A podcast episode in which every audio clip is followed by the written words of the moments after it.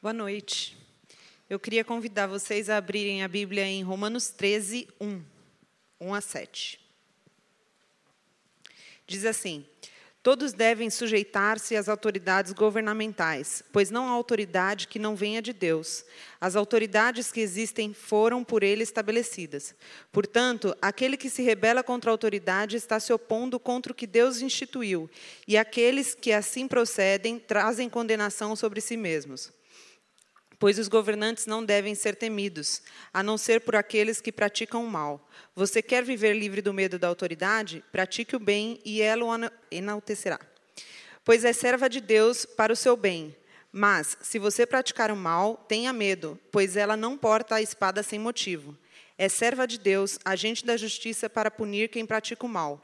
Portanto, é necessário que sejamos submissos às, às, autoridades, não apenas por causa da possibilidade de uma punição, mas também por questão de consciência. É por isso também que vocês pagam impostos, pois as autoridades estão a serviço de Deus, sempre dedicadas a esse trabalho. Deem a cada um o que lhes é devido, se imposto, imposto, se tributo, tributo, se temor, temor, se honra, honra. Assim diz a palavra de Deus. Vamos orar? Pai, nos abençoa com a tua palavra nesse momento em que a gente vai abrir e vai refletir sobre o que diz o Evangelho, sobre esses temas que temos refletido durante esse mês. E usa esse tempo de reflexão na tua palavra para que o teu nome seja honrado, a tua vontade seja manifesta e o Evangelho seja compreendido por todos nós de maneira que transforma a nossa vida. Nos dá uma visão correta do Estado, teu instrumento na sociedade. Nós oramos assim em nome de Jesus. Amém. Esse é o último episódio dessa nossa série que nós estamos trabalhando já desde o início do mês. Ah, essa série tem sido bem desafiadora para todos nós aqui, especialmente para nós da liderança. É impressionante ver as reações que nós temos tido ao longo desse mês. Mas estamos nos preparando para ah, o período das eleições. A eleição, as eleições já são na semana que vem, daqui no domingo que vem você já vai votar. E durante todo esse mês, então, a gente passou refletindo sobre o que, que a palavra de Deus sabe, fala sobre esse relacionamento complexo do cristão com a política e com o governo estatal. E lá no primeiro domingo desse mês, nós refletimos sobre a propaganda política, esse era o tema, e nós vimos lá em 1 Samuel, no capítulo 8, uma proposta que os líderes de Israel trouxeram e uma propaganda que eles trouxeram para Samuel ali, que estava velho e estava passando o poder, e eles trouxeram uma propaganda política. Falaram lá, olha, Samuel, um novo regime, um novo governo, um novo Messias vai nos libertar e nos tirar da corrupção. E aí o Samuel responde e fala: vocês não passam de idólatras, de políticos. E Deus então age ali e pune o povo de Israel pela sua idolatria política, dando-lhes a idolatria que eles querem. Essa é a maneira como Deus pune o povo. Logo em seguida, nós refletimos sobre a Apocalipse no capítulo 13 e falamos sobre a besta que emerge do mar, um sistema de governo reivindicando adoração à autoridade totalitária. A gente vai voltar hoje em Apocalipse capítulo 13, rever alguns tópicos daquilo que nós vimos no segundo domingo desse mês porque nós descobrimos lá em Apocalipse 13 que o governo humano, quando ele, quando ele reivindica mais do que a somente política, base com apoio político, reivindica aquilo que é de Deus e não de César, ele se torna um, uma besta, se torna um anticristo. No terceiro domingo desse mês, nós refletimos sobre o, dois personagens do livro de Esther, dois personagens extremamente importantes, que foi Esther e Mordecai, e vimos como a política pode ser instrumento de Deus para promover graça comum.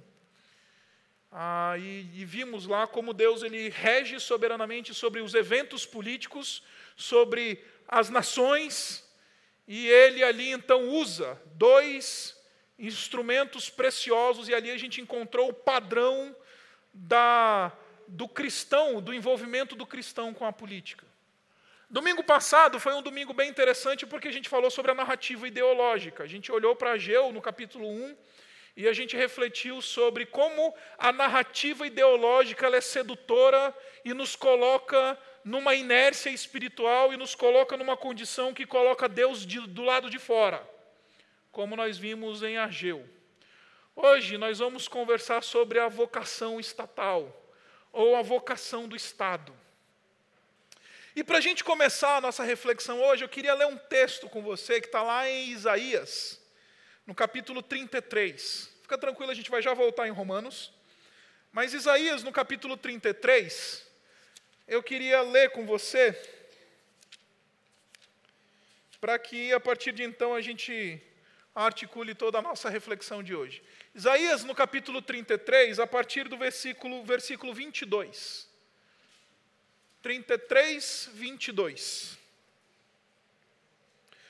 Olha só o que, que diz a palavra do Senhor: diz assim: Pois o Senhor é o nosso juiz, o Senhor é o nosso legislador, o Senhor é o nosso rei, é Ele que nos vai salvar.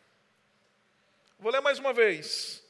Pois o Senhor é o nosso juiz, o Senhor é o nosso legislador, o Senhor é o nosso rei, é Ele que nos vai salvar.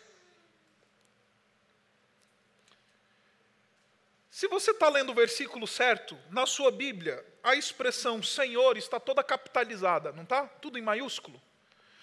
Porque o que está escrito na sua forma original do texto, aqui, é o nome pessoal de Deus, o chamado tetragrama sagrado, Yahweh. Em outras palavras, o texto está dizendo para a gente: Yahweh, o Deus triuno, o Deus verdadeiro, ele é o nosso juiz. Yahweh, note a repetição: Yahweh é o nosso legislador.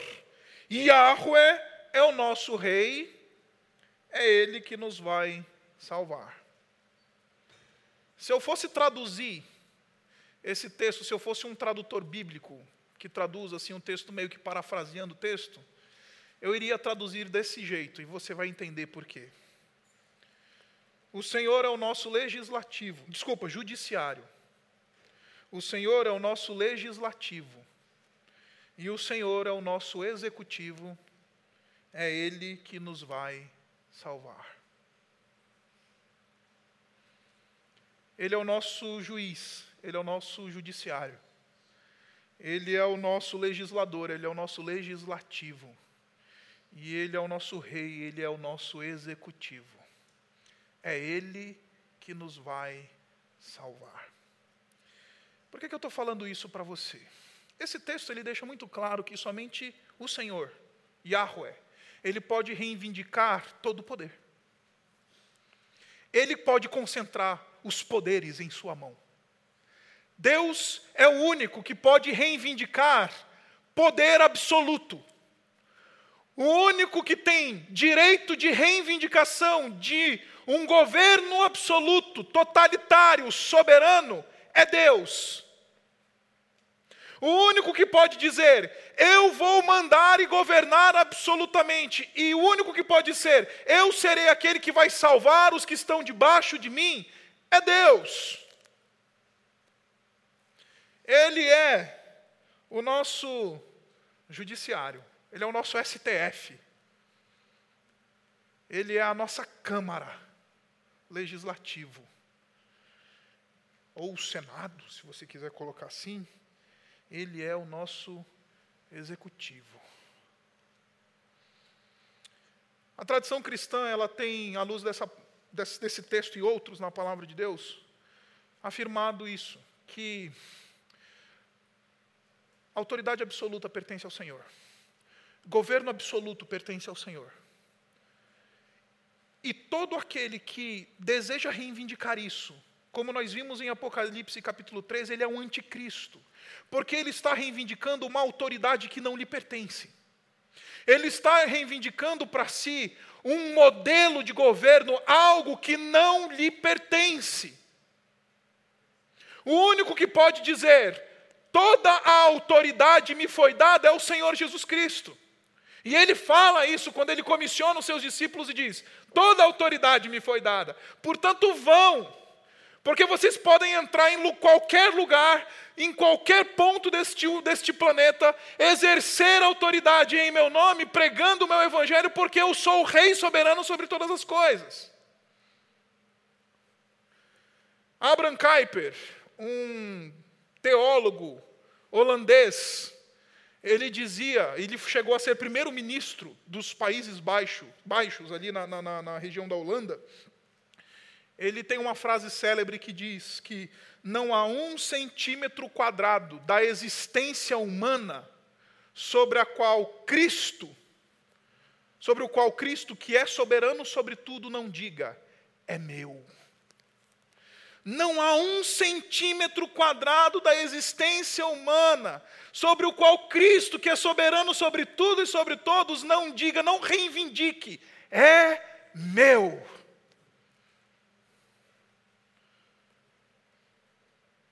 Então, o único governo totalitário absolutista que um cristão pondera e aceita é o governo de Cristo. E, de novo, não estou propondo um totalitarismo cristão no Brasil. Eu estou propondo que o único que pode governar absolutamente sobre tudo e sobre todos é o Senhor Jesus Cristo. Por que, que eu estou falando isso? Porque quando a gente chega no espectro político, quando a gente pensa sobre o Estado e a sua vocação, a gente precisa ter isso em mente. Especialmente no nosso contexto brasileiro, quando o Estado decide se agigantar sobre as demais instituições do país, reivindicando ser o Estado, não somente o Estado, mas ele quer ser o nosso juiz, ele quer ser o nosso legislador, ele quer ser o nosso rei, e ele, em última análise, quer nos salvar.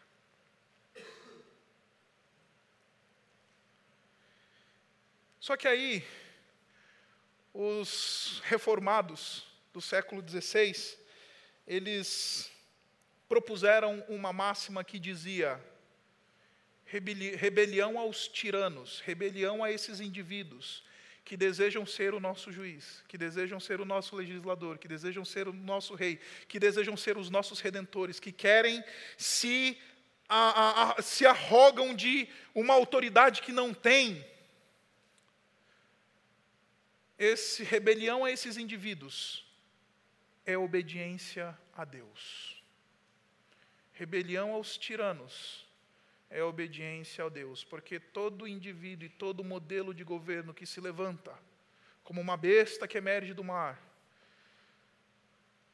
querendo mais do que só poder humano, querendo ser Deus, querendo ser redentor, querendo concentrar todo o poder na sua mão, este é um tirano que rouba a autoridade que só pertence ao Senhor. Agora vá para Romanos, texto que nós acabamos de ler. E lá em Romanos a gente então encontra qual que é a vocação do Estado, o que que o Estado, ah, o que que a gente deve esperar do Estado e qual que é a função do Estado dentro da sociedade. Romanos no capítulo 13. Agora, deixe-me explicar algumas coisas para você sobre o livro de Romanos. O livro de Romanos, ele foi escrito pelo apóstolo Paulo para uma igreja que não tinha sido fundada por ministério apostólico. Nenhum dos discípulos do Senhor Jesus Cristo, os verdadeiros apostólicos, porque esses apóstolos que se dizem apóstolos hoje, eles não são apóstolos, tá? Não existe apóstolo hoje. Apóstolo bom é apóstolo morto. Apóstolo bom é apóstolo que foi comissionado por Jesus Cristo. Esses são os verdadeiros apóstolos. Nenhum dos discípulos do Senhor Jesus Cristo, eles fundaram a igreja de Roma. Muito provavelmente a igreja de Roma, ela foi fundada pelo ministério de Áquila e Priscila, que eram cidadãos romanos e que eventualmente foram até expulsos de Roma por causa da sua fé em, no Senhor Jesus Cristo. Então, o apóstolo Paulo, ele estava interessado em se aproximar dessa igreja que ficava em Roma, porque na verdade ele queria ir até Roma para fazer uma ponte para chegar na Espanha. Esse era o desejo do apóstolo Paulo. Se você voltar no livro de Atos, ou se você ir no final do, do, do, do livro de Romanos, você vai descobrir que o apóstolo Paulo, nas suas viagens missionárias, ele, ele na última viagem dele, ele estava desejoso de ir para a Espanha. E como é que ele ia chegar na Espanha? Por meio de Roma. Ia parar em Roma, receber auxílio e abençoar aquela comunidade, e de lá de Roma ir para a Espanha. Então, nesse projeto que ele tinha, ele decide então escrever essa carta aos romanos. De novo, uma igreja que não tinha sido fundada por ministério apostólico. Por que, que isso é importante? Porque uma igreja que não tinha sido fundada por ministério apostólico precisava ouvir o evangelho, a sã doutrina, precisava receber uma bagagem teológica profunda, precisava ser doutrinada na fé cristã. É por isso que o apóstolo Paulo escreve, então, no livro de Romanos, o maior dos compêndios teológicos que esse mundo já viu. Porque ele está desejoso de instruir uma igreja que não tinha sido fundada por ministério apostólico. Ela começou lá e estava indo aos trancos e barrancos, então o apóstolo Paulo fala: já que esse pessoal não tem um apóstolo perto para educar eles, para ensinar eles, vou escrever um tratado teológico para esses indivíduos, e é isso que a gente encontra no livro de Romanos. Se você lê o livro de Romanos, do capítulo 1 até o final do capítulo 11, você vai ver única e exclusivamente teologia. É o livro mais profundo de toda a Bíblia, junto com Isaías e talvez Daniel. É um compêndio teológico, porque o apóstolo ele quer doutrinar e educar aquela igreja que não tinha um apóstolo por perto. E aí, depois que ele educa, depois que ele ensina, até o final do capítulo 11, ele fala sobre justificação, ele fala sobre eleição, ele fala sobre redenção, ele fala sobre a, a, conversão, sobre a proclamação do Evangelho, sobre a obra do Espírito, ele fala sobre a nossa filiação em Cristo, ele fala sobre a adoção dos santos, ele fala sobre quase todos os temas ligados à salvação do, do, do cristão. Depois disso, ele começa no capítulo 12 aquilo que a gente chama de a porção prática. Ele começa a aplicar toda essa doutrina que ele ensinou.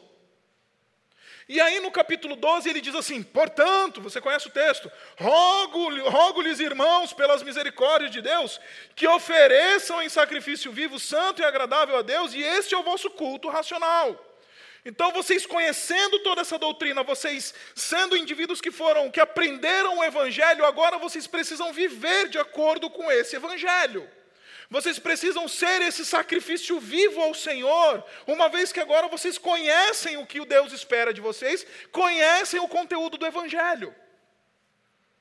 E o que, que significa ser um sacrifício vivo ao Senhor?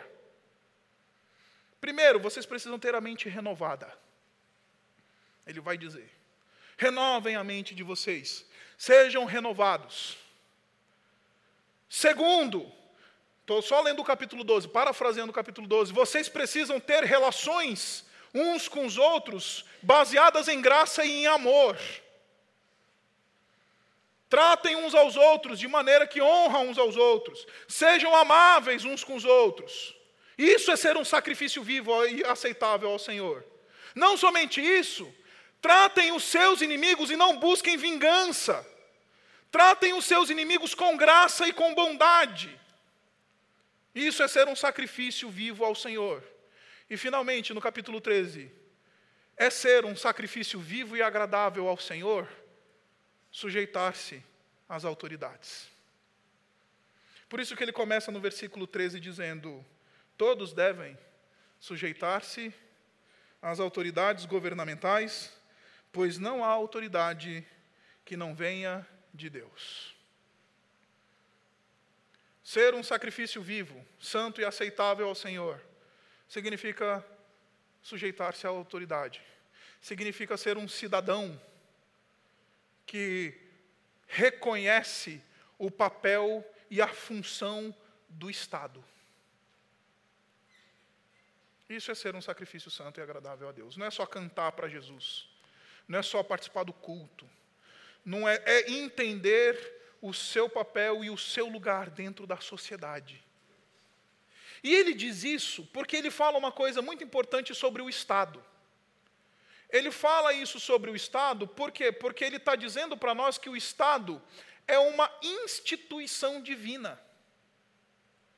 O Estado, ele não é uma invenção dos homens, a autoridade governamental não é um modelo político ou um modelo governamental que a gente inventou, mas é uma instituição divina. Assim como Deus instituiu a família lá no jardim, Assim como Deus instituiu as artes e a cultura por meio do mandato de cultura no jardim, assim como Deus instituiu a igreja por meio do mandato espiritual, convidando homens a andarem perto dele, Deus também instituiu o Estado. A autoridade procede de Deus. Não há ninguém que diga: eu não vou me submeter à autoridade sem que esteja se voltando contra Deus. O Estado tem um papel. Então, o que eu estou querendo dizer para vocês é que no espectro político, quais são os movimentos que um cristão deve rejeitar? O primeiro é o movimento totalitário, aquele que diz: eu sou o seu juiz, eu sou o seu legislador, eu sou o seu rei, eu vou te salvar. Todo, toda e qualquer forma de totalitarismo inclusive um cristão, deve ser rejeitado pelos cristãos verdadeiros. Mas toda e qualquer forma de anarquia que diz não queremos Estado, também deve ser rejeitado por Deus. Por quê? Porque Deus que criou o Estado, Deus que diz qual que é a função e a vocação do Estado. E o interessante, se você olhar comigo no versículo 4, o versículo 4 vai dizer que o Estado é serva de Deus para o seu bem.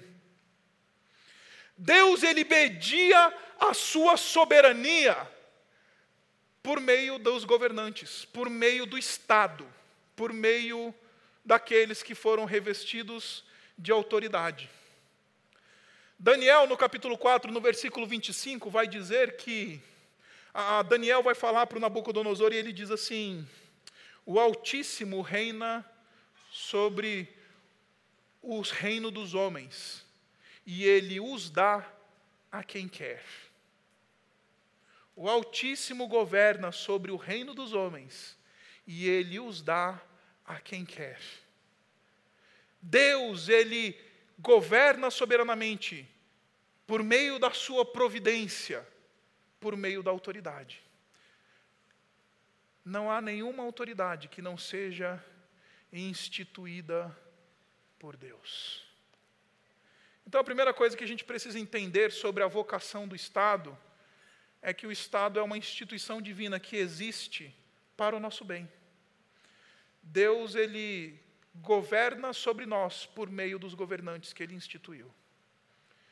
E não somente sobre a igreja ou sobre os cristãos que também são cidadãos em um determinado país, em uma determinada nação, ele, Deus governa até sobre os pagãos, sobre aqueles que não reconhecem a Deus.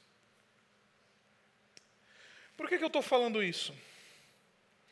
Porque eu tenho visto hoje em dia um movimento, especialmente dentro das nossas igrejas, que diz que o Estado não presta para nada, o Estado não tem valor, o Estado não pode, não serve, o Estado só nos mata e tudo mais. Eu concordo em parte com esse discurso. Quando o Estado decide se agigantar sobre nós, e reivindicar aquilo que Isaías, o texto que a gente acabou de ler, reivindica, ele de fato mata, ele de fato oprime, ele de fato exige de nós aquilo que é dado a Deus. Mas o Estado tem o seu lugar na sociedade. O Estado é importante para mediar as relações na sociedade, porque ele é instrumento de Deus. Agora, o Estado, ele é, como eu disse para vocês, um, um, ministro de Deus de autoridade delegada. O que eu estou querendo dizer para vocês é que o Estado ele perde a sua legitimidade quando ele perde a compreensão de que a autoridade que ele tem, ela é delegada. E deixa eu explicar para você. O versículo 3, tá? Ele diz o seguinte: Pois os governantes não devem ser temidos a não ser pelos que praticam o mal. Você quer viver livre do medo da autoridade? Pratique o bem e ela o enaltecerá, pois é serva de Deus para o seu bem. É interessante que aqui a palavra que o apóstolo Paulo usa é uma palavra que você conhece quando diz que o Estado é serva. É a palavra diácono. A palavra grega aqui é a palavra diácono. No versículo 6, quando ele diz assim: É por isso também que vocês pagam imposto, pois as autoridades estão a serviço de Deus, sempre dedicadas a esse trabalho. Aqui o apóstolo Paulo vai usar uma outra palavrinha que eu não sei se você já ouviu falar, mas é uma palavrinha que comunica a ideia dos indivíduos que faziam um serviço no culto. A palavra leuturgos. O que eu estou querendo dizer para vocês é que essas duas palavras que o apóstolo Paulo usa para descrever o Estado, ele diz que o Estado está debaixo da autoridade de Deus. O Estado, ele tem uma autoridade delegada, ele exerce uma autoridade que ele recebeu de alguém que está acima. O diácono é servo, o ministro é servo.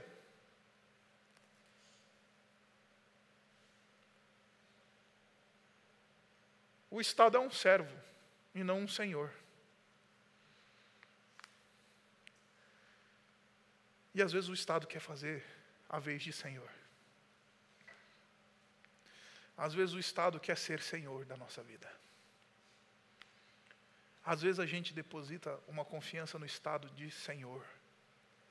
E fala: o Estado tem que me dar uma aposentadoria e me sustentar na velhice. O Estado é o meu senhor. E de novo, não estou entrando no mérito da questão da previdência. É que às vezes a gente só se sente seguro se o Estado me segurar. A gente só se sente amparado se o Estado me amparar. A gente só se sente protegido se o Estado me proteger. A gente só se sente a, a, cuidado se o Estado cuidar de mim. O Estado, ele não é senhor. O Estado é diácono. O Estado é servo. O Estado não tem direito de reivindicar uma autoridade de senhor. A sua autoridade é delegada de servo. Ela é serva para o teu bem. Então, a primeira coisa que a gente aprende sobre o Estado é que o Estado é uma instituição divina. A segunda coisa que a gente aprende sobre o Estado é que o Estado exerce uma autoridade delegada. A terceira coisa que a gente aprende sobre o Estado é que o Estado ele é instrumento de punição. Olha só o que, que ele diz a partir do versículo a partir do versículo 4. Ele diz assim, parte B do versículo: "Mas se você praticar o mal, tenha medo, pois ela não porta a espada sem motivo. É serva de Deus, agente da justiça, para punir quem pratica o mal. Qual que é a vocação do Estado? Promover o bem. É serva para teu bem. Como ela faz isso? Punindo o que faz o mal. O Estado, o que eu estou querendo dizer para vocês, meus queridos, é que o Estado é, uma, é um dos instrumentos de Deus no mundo para refrear o mal no mundo. Deus ele refreia o mal no mundo não somente por meio da pregação do evangelho, não somente por meio da ação da igreja, mas o mal também é refreado neste mundo por meio do seu instrumento que Deus tem, o Estado. O Estado tem essa função de refrear o mal na sociedade. Essa é a vocação estatal. Na medida em que o Estado refreia o avanço do mal, ele promove o bem do cidadão de bem. Na medida em que o Estado pune aquele que pratica o mal, ele protege o cidadão de bem.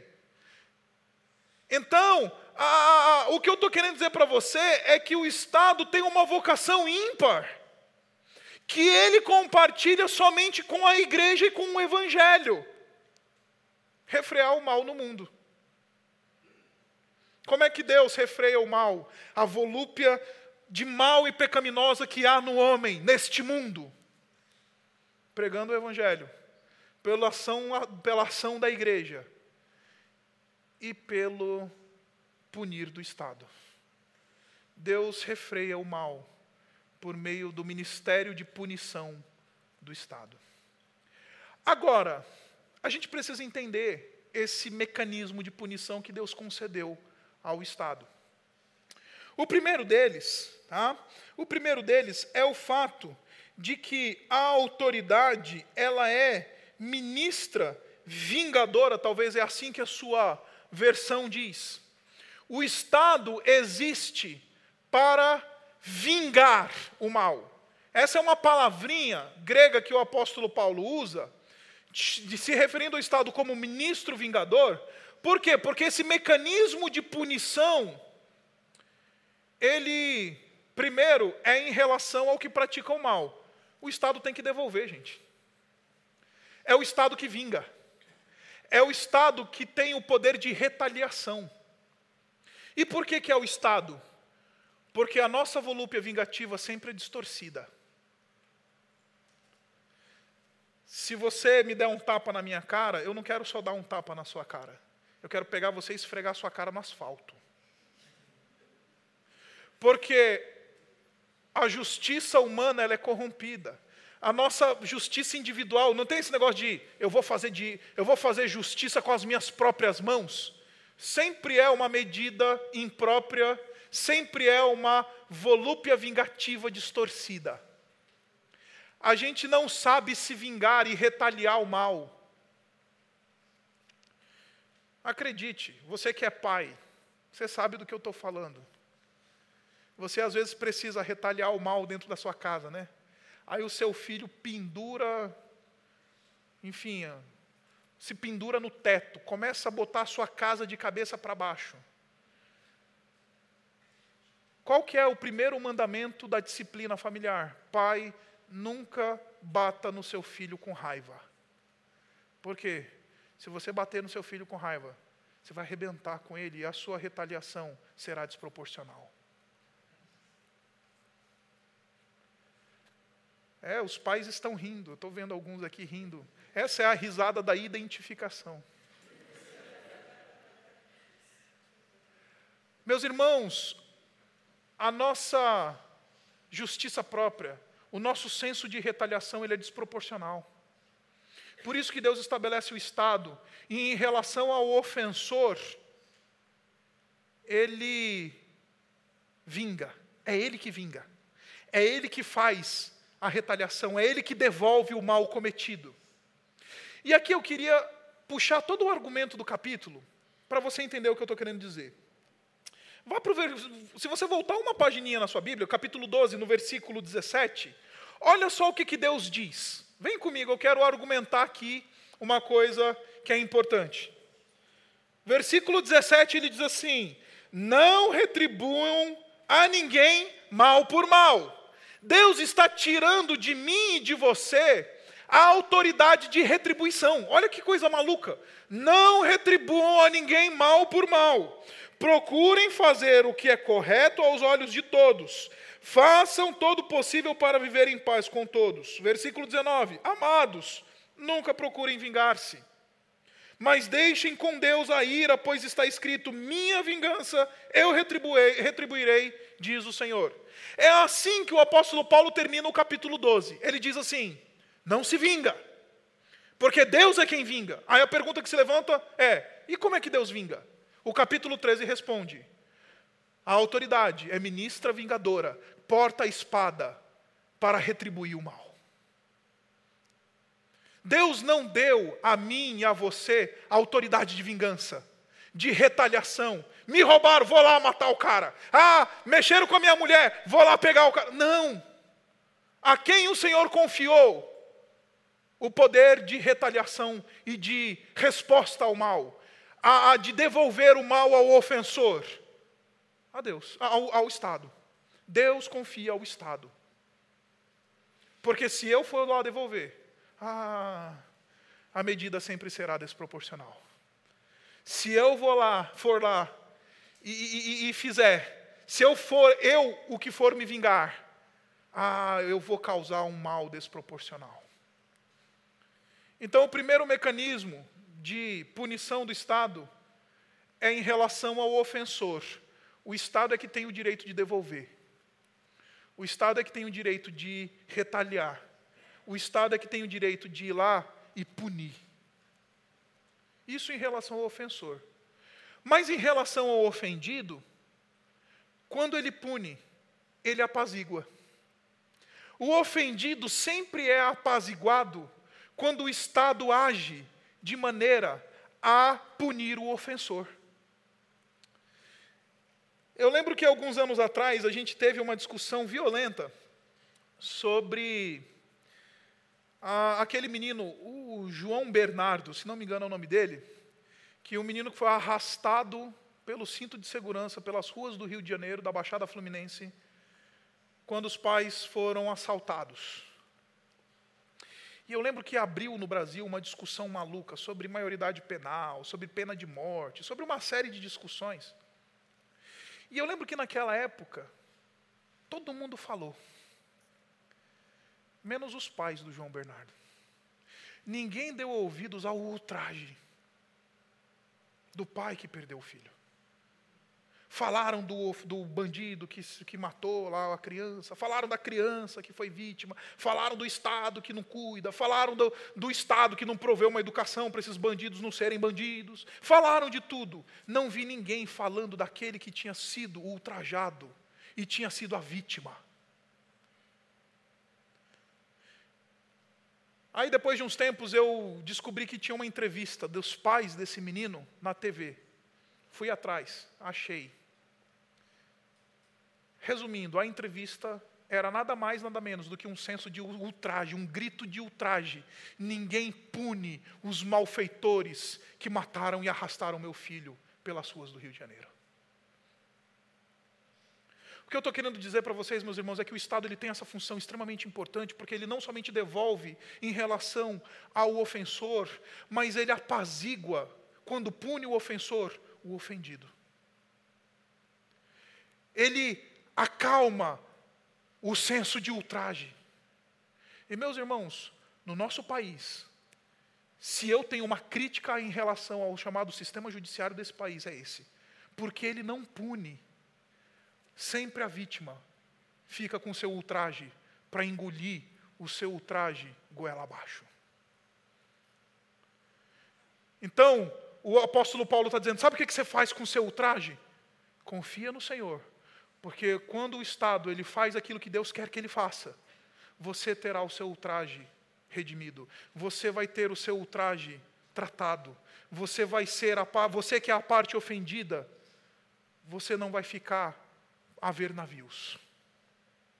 Agora quando o Estado não pune, ah, meu amigo. Vai conversar com a mãe do João Bernardo. João Bernardo não, João Hélio, se não me engano. Terceiro, o Estado ele pune porque ele precisa produzir um temor didático e referen, referen, reverencial. O que, que eu estou querendo dizer para você? Olha só o que, que ele diz. Versículo 3: Pois os governantes não devem ser temidos, a não ser pelos que praticam o mal. Em outras palavras, o Estado tem que ser temido, sim. A autoridade tem que produzir temor. E falar isso nos, nesses dias de coxinhas e mortadelas é complicado, mas não tenho problema com isso, não. Estou falando do Evangelho. Se você não gostar, com o Evangelho que você vai ter que se ver. Estado existe para produzir temor didático e referencial. Para que aquele que é dado à prática do mal, ele pense duas vezes. Porque quando o Estado cumpre o seu papel, ah, o malfeitor pensa duas vezes. Aquele que, que pratica o mal, ele pensa duas vezes. Precisa produzir temor. Tema. Se você pratica o mal, tema. É isso que o apóstolo Paulo está dizendo. O Estado existe também para produzir temor. Um temor didático, um temor reverencial. Eu lembro quando eu era criança, eu sou o mais novo de três. E existe uma distância muito grande entre eu e as minhas irmãs mais velhas. Então, quando eu era criança, acredite, eu já fui pequeno um dia. Quando eu era criança, eu só apanhava em casa. Era o mais novo, as minhas irmãs bem mais, bem mais velhas do que eu, eu só apanhava em casa. Eu era o saco de pancadas das minhas irmãs. Elas batiam em mim, elas judiavam de mim e tal. E eu descobri um mecanismo. O mecanismo da vingança desproporcional. Eu gostava de me vingar nas coisas delas. Já que eu não conseguia brigar com elas, ir lá e, e retribuir lá no, no punho, eu me vingava depois, nas coisas. E um dia meu pai me chamou e falou: Meu filho, o negócio é o seguinte: se as suas irmãs procurarem você e te fizerem mal, é comigo que você tem que vir conversar. Você não pode e não deve se vingar nas coisas delas, nos brinquedos delas, na, na, nas coisas delas. Eu adorava pegar as coisas de menina, maquiagem, não sei o que, as coisas eu jogava no mato. E, meu pai falava: não se vingue. Está vendo a, a volúpia da criança? Volúpia vingativa desproporcional? Tá bom, pai. Se você se vingar nas coisas, eu vou disciplinar você. Mesmo que você tenha sido ofendido e tenha sido atacado por elas. Tá bom, pai. Belo do dia estávamos nós três em casa sozinhos. E sempre quando os pais saem de casa vai dar algum problema, né? Os pais sabem disso aqui. Começou uma briga feia lá em casa por causa do videogame. O videogame era meu e as minhas irmãs simplesmente falaram assim: não interessa se o videogame é seu, ele, hoje a gente que vai jogar. Fiquei injuriado com aquilo. Tentei contra-argumentar até que eu levei um safanão da minha irmã. Falei: ah, é? A volúpia vingativa desproporcional. Tá bom. As minhas irmãs elas tinham uma coleção de Barbies. Devia ter pelo menos umas 50 Barbies na minha casa naquela época. Peguei um saco. Cada Barbie no saco. Desfrutando do sabor da vingança. Peguei cada uma das Barbies e enrolei no saco. Do lado da nossa casa tinha um terreno baldio que pertencia a um senhor japonês, que ele tinha dois Dobermans enormes que ficavam naquele terreno. Então eu pensei, se eu jogar ali, elas nunca vão entrar ali. Mas foi ali mesmo. Joguei as Barbies no terreno baldio. Qual era o combinado? Não se vingue nas coisas. Naquele dia eu tomei uma surra. Depois daquele dia, passei a temer o meu pai quando ele dizia: Não se vingue nas coisas. Quando a autoridade estabelece, pune corretamente, exerce a autoridade, a gente pensa duas vezes. Então, cada vez que as minhas irmãs vinham para cima de mim, eu ficava, ah, que vontade de pegar alguma coisa delas. Mas não fazia por quê? Temor da autoridade. O Estado tem essa vocação de retribuir o mal, porque ele devolve na medida proporcional ao ofensor. Ele apazigua o coração do ofendido e para com a sociedade ele produz reverência. Quem está numa sociedade assim, em que o Estado está cumprindo a sua vocação dada por Deus, ah, ele pensa duas, três, quatro, cinco vezes, dez vezes antes de fazer o mal. Agora, eu vim dizer para vocês, meus irmãos, que infelizmente o Brasil não é isso daqui. Você deve estar pensando, muito lindo, esse, esse, todo esse discurso do pastor, 40 minutos de sermão, joia. Pô, pastor, concordo em tudo, mas o país que eu vivo é outro. Onde eu estou é outra conversa. O que que eu faço? Como eu lido com isso, pastor? Eu tenho a sensação, meus irmãos, que a solução dos nossos problemas não está na pessoa que vai subir a rampa do Planalto. E quer seja o Bolsonaro, quer seja o Haddad, quer seja o Ciro Gomes, quer seja a Marina Silva, quer seja Geraldo Alckmin, seja quem for, não vai dar conta. Sabe por quê? Porque eu deixei o argumento básico para o final. Esse mal que há no coração humano, ele nunca será redimido pelo Estado. O Estado pune, o Estado refreia, o Estado evita, o Estado, quando faz um bom trabalho, estabelece leis que, que, que é, é, fazem com que as coisas não aconteçam de maneira tão fácil. Mas nunca o Estado transforma corações. E meus irmãos, eu estou vendo cristãos hoje que estão falando assim: eu serei um cristão melhor se Fulano subir a rampa do Planalto. Eu serei um cidadão melhor se Ciclano subir a rampa do Planalto. Eu serei um fulano melhor. Vou tratar minha mulher melhor, vou tratar meus filhos melhor, vou pagar imposto melhor, vou fazer o que eu tenho que fazer. Se alguém, se o cara que eu quero que suba a rampa do Planalto subir a rampa do Planalto. Porque eu vim dizer para você, meus irmãos, que a vocação estatal ela é paliativa, nunca redentiva. Resolveu o problema, Sabe quem é que faz isso? O Senhor Jesus Cristo. Então, você está vivendo uma nação que você diz assim: ah, esse país não presta para nada. Sabe qual é a minha dica para você? Pregue o Evangelho como nunca. Seja alguém neste mundo que anuncia que a verdadeira redenção está em Cristo Jesus e não na pessoa que vai subir a rampa do Planalto. Porque o Estado ajuda, evita, eventualmente, mas nunca trata o problema como ele é. Quem redime a maldade de uma nação é o Senhor Jesus Cristo. E até que ele, até que ele venha, a gente sempre vai ter um instrumento paliativo nas mãos. Até que ele venha, a gente sempre vai esperar do Estado não redenção, não que ele seja o nosso juiz, não que ele seja o nosso legislador, não que ele seja o nosso rei, não que ele vá nos salvar.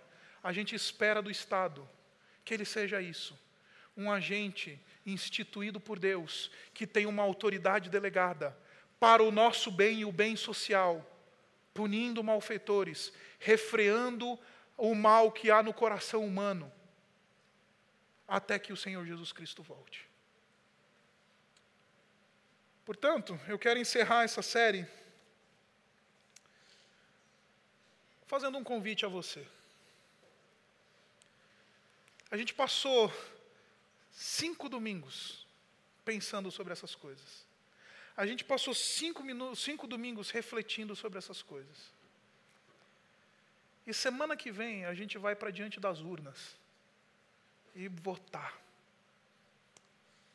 Eu queria dizer para você, eu tenho a sensação de que durante esses cinco domingos você entendeu o nosso recado, que é não importa quem vai subir a rampa, a esperança do cristão está em Cristo Jesus. Eu espero que nesses cinco domingos você tenha entendido que o que você deve esperar da autoridade que vai subir a rampa do Planalto. Que você saiba o que, que a palavra de Deus diz, como você vai se relacionar com aqueles que for, vão ser instituídos e vão ser revestidos de autoridade. Eu espero que nesses cinco domingos tenha ficado claro para você que nós, como igreja do Senhor Jesus Cristo, temos que influenciar debaixo do temor do Senhor, orando por esses indivíduos que vão ser revestidos de autoridade a partir do ano que vem. Então eu quero terminar essa série, meus irmãos, fazendo um convite básico. Fazendo aquilo que a palavra de Deus diz. Vamos nos ajoelhar e orar pela nossa nação. Orar pelo Estado orar pelo futuro presidente, ou presidente, mulher, não presidenta. Só um estupro da língua portuguesa. Vamos orar pelo nosso povo, porque é de joelhos que a gente começa a fazer uma mudança nesse país, e o povo de Deus vai fazer uma mudança verdadeira nesse, nesse país, é de joelhos, e não botando lá crente, gente que se diz pastor, ministro, isso ou aquilo. A nossa relevância está quando a gente dobra os nossos joelhos. Então eu queria convidar você, se você puder, tiver condição, se colocar de joelhos. E juntos nós vamos orar pelo nosso país e vamos orar pela nossa nação. E assim vamos encerrar essa série que pondera sobre política.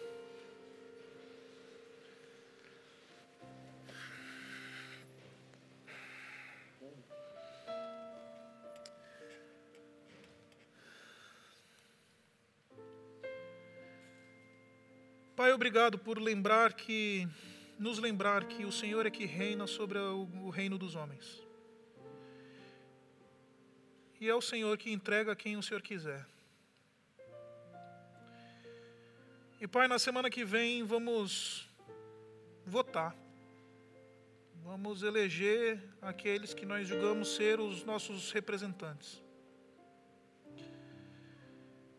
E Pai, a tua palavra diz que nós temos que orar por, esses indivíduos. E estamos aqui orando, pedindo que o Senhor use esse tempo tão difícil para produzir maturidade no meio do teu povo, para o derramar da graça comum sobre uma nação que tanto precisa de ti. E Pai, oramos pela nossa nação. Somos cidadãos do céu, mas andamos nessa terra nos dá discernimento para saber escolher aqueles que o Senhor já estabeleceu que vão chegar lá. Nos dá o senso correto de esperar aquilo que devemos esperar das autoridades. Senhor, ajuda-nos a não confiar a nossa fé e a nossa esperança em discursos ideológicos, em partidos políticos, em representantes políticos, mas que a tua igreja tenha a esperança voltada a Cristo Jesus. E Pai, que esse tempo seja um tempo em que nos tire também da inércia. E nos ajuda a perceber que a nossa maior relevância está quando dobramos os joelhos pelos nossos governantes e pela nossa nação. E faz de nós, ó Pai, um povo comprometido com o Evangelho, o teu instrumento de verdadeira redenção. Ajuda-nos a lembrar que a maldade desse país, a corrupção desse país, os crimes que acontecem, tudo aquilo que produz e é efeito do mal nessa terra, tudo isso vai ser redimido pelo Evangelho, por Cristo e não por um falso redentor. E, Pai, nos livra de uma idolatria política.